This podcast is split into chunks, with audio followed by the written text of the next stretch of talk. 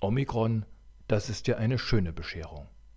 In die letzten Tage vor Weihnachten gehe ich trotzdem voller Freude. Eigentlich braucht es die Aufforderung des Paulus aus dem Philipperbrief für mich nicht wirklich. Freut euch in dem Herrn alle Wege. Und abermals sage ich, freut euch, der Herr ist nahe. Das ist der Wochenspruch dieser Woche. Auch wenn Paulus dieses Der Herr ist nahe sicherlich auf den wiederkommenden Christus bezieht, die Nähe Gottes, wenn sie nicht schon immer da war, mit der Weihnachtsbotschaft wurde sie für mich groß und ich bin mit ihr groß geworden. Also Freude. Freude über meine Enkel, meine Modelleisenbahn, die wunderschöne Musik, die diese Zeit begleitet, der Duft guten Essens, ein guter Tropfen, Gespräche mit lieben Menschen, Gäste, ein schöner Weihnachtsbaum. Und sicher nicht zuletzt Freude über Gott, Geht das angesichts der Umstände? Sicher. Immer in dem Bewusstsein, dass anderen derzeit überhaupt nicht nach Freude zumute ist. Das darf ich nicht vergessen und will es auch nicht. In Gottes Zusage ist alle Trauer aufgehoben, aber nicht aufgehoben. Darin unterscheidet sich übrigens ein sogenanntes Corona-Weihnachten überhaupt nicht von einem der Weihnachten vor der Pandemie. Uneingeschränkte Weihnachtsfreude gab es ja nie durchgehend. Leid und Elend mussten immer mit gedacht, geglaubt werden, oder sie wurden verdrängt. Die stille Nacht kann wirklich sehr still sein, und das war schon immer so. Als wenn es nicht genügend Nachdenkliches gäbe, wurde in Nordkorea zum zehnten Todestag des 2011 verstorbenen Machthabers Kim Jong-il eine elftägige staatliche Trauerzeit verordnet. Während der Trauerperiode darf kein Alkohol getrunken werden, es darf keinen Freizeitaktivitäten nachgegangen werden und es darf nicht gelacht werden. Auch Shopping sei am Todestag selbst verboten. Wenn ein naher Angehöriger oder eine nahe Angehörige während der verordneten Trauerperiode sterbe, sei lautes Weinen verboten.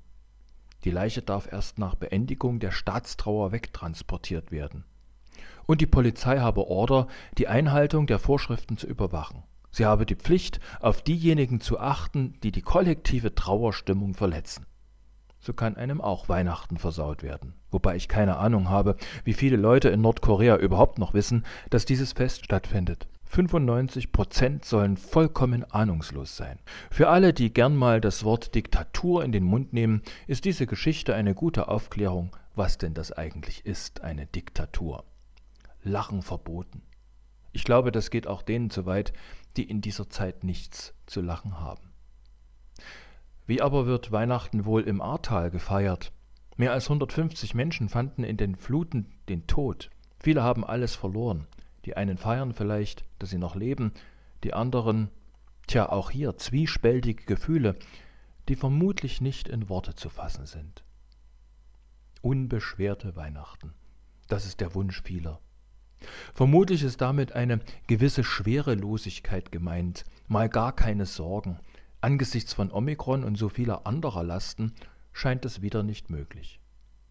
Ich empfehle aber es dennoch zu probieren. Wenn das nicht ginge, dann könnte, so denke ich, die Mehrzahl aller Menschen nie Weihnachten feiern oder sich der Weihnachtsfreude hingeben. Dazu muss ich nicht alles vergessen oder verdrängen. Das Christfest macht deutlich, das Leben ist mehr als unsere Not und es ist nicht hilfreich, das Leben auf die Sorge zu reduzieren. Es gibt mehr. Dass Gott das als Kind in der Krippe deutlich macht und in seiner Niedrigkeit damit in die Krankenzimmer, Friedhöfe und Trauergesellschaften einzieht, ist etwas Besonderes. Er öffnet den Himmel, indem er ganz nah zu uns auf die Erde gekommen ist. Da kommt Freude auf.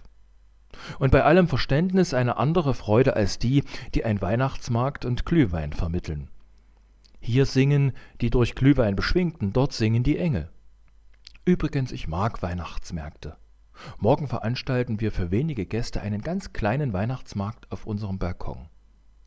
Gott sorgt selbst dafür, dass das nicht zweierlei Lebensbereiche sein müssen. Ein Weihnachtsmarkt und die Krippe zu Bethlehem. Ich darf diese Bereiche getrost zusammenbringen. Es heißt ja auch, freue dich Welt. Und in dieser Welt kann ich ganz bei meinen Lieben sein, ganz bei mir und ganz bei Gott. Das ist wirklich eine schöne Bescherung. Zumal der Herr sagt, ich bin das A und das O, der Anfang und das Ende, der da ist und der da war und der da kommt, der Allmächtige.